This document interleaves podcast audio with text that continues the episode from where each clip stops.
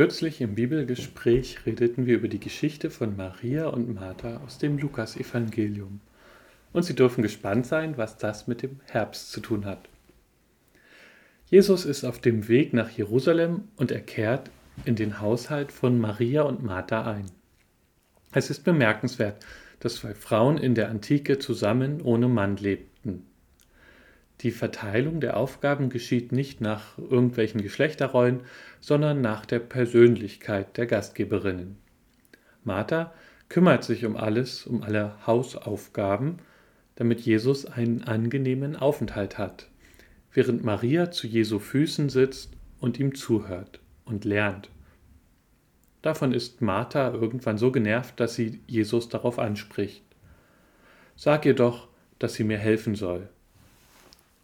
Martha versucht, Jesus als Schiedsrichter einzusetzen, aber sie ist bestimmt von dem Ergebnis überrascht. Nicht Maria wird kritisiert.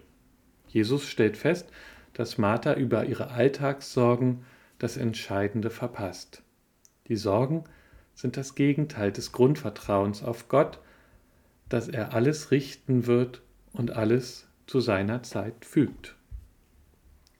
Ich musste an einen Nabu-Artikel denken, den ich vor anderthalb Wochen in der digitalen Kirche veröffentlicht habe und den Sie hier nochmal verlinkt finden unter diesem Beitrag.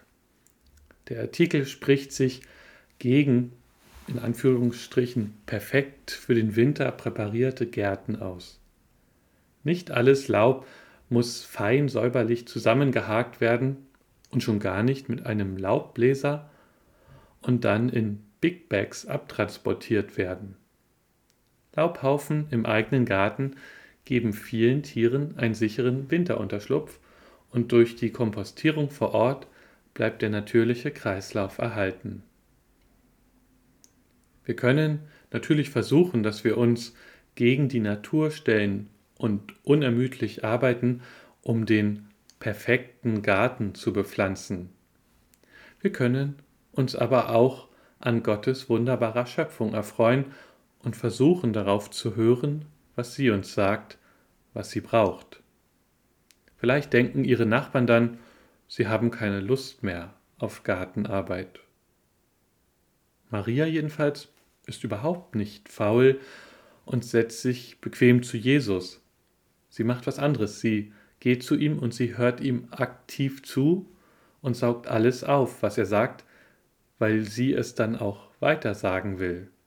Dass wir heute überhaupt von Jesus wissen, verdanken wir nicht nur Männern, sondern eben auch Frauen, die auf Gott vertrauten, die all ihren Alltag hinter sich gelassen haben, alles, was so wichtig schien, um lieber Gott zuzuhören und das dann auch weiterzusagen.